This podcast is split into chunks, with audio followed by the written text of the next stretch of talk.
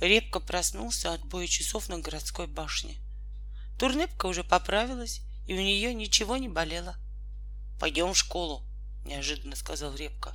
«Зачем?» «Просто так посмотрим». Они поднялись и побежали в школу. На школьном дворе несколько ухогорлоносиков молча и деловито разбирали под каштаном свое имущество. Репка сразу узнал свой портфельчик по оторванной ручке и Турнепкин ранец с красными застежками. Все было цело. И учебники, и тетрадки, и пенал с ластиками и карандашами, и альбом для рисования, и даже два яблока. Это было особенно кстати, потому что очень хотелось что-нибудь пожевать. В пустом классе на чужой парте сидел таракан и, подперев рукой голову, мрачно смотрел на классную доску.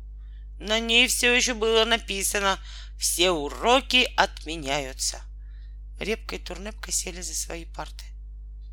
«Ты почему не в своем классе?» — спросил Репка.